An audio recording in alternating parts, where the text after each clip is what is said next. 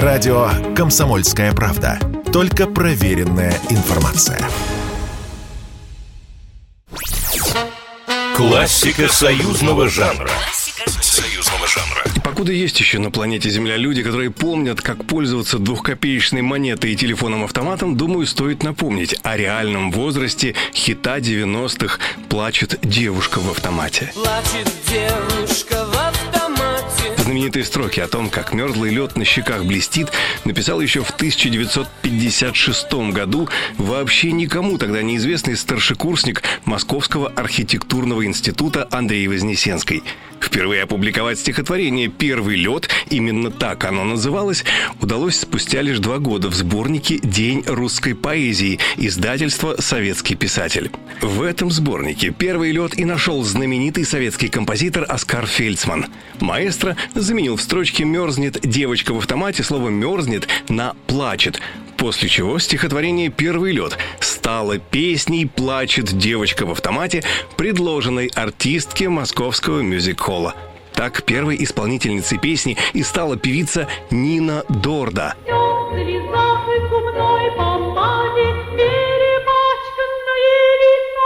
Увы, тогда на песню мало кто обратил внимание, но ее смело можно назвать первым стартом Андрея Вознесенского как поэта-песенника – Спустя десятилетие песня попала в репертуар знаменитого «Виа Веселые ребята», где она и была впервые стилизована под поп-рок 70-х. Соответственно, песню эту исполняли все солисты «Веселых ребят».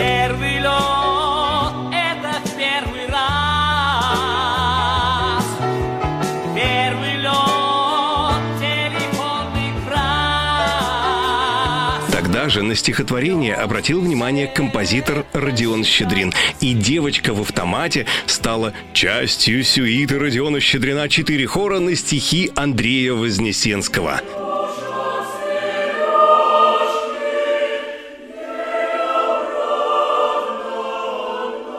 Но настоящий звездный час песни пришел в начале 90-х, когда репертуар в стиле Виа 70-х собирал бывший вокалист групп «Авалон» и «Браво» Евгений Осин.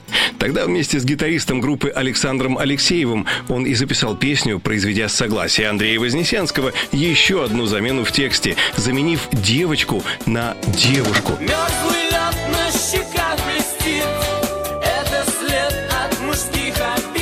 Говорят, Евгений так сильно поверил в эту песню, что, собирая деньги на съемки клипа, даже продал свой автомобиль.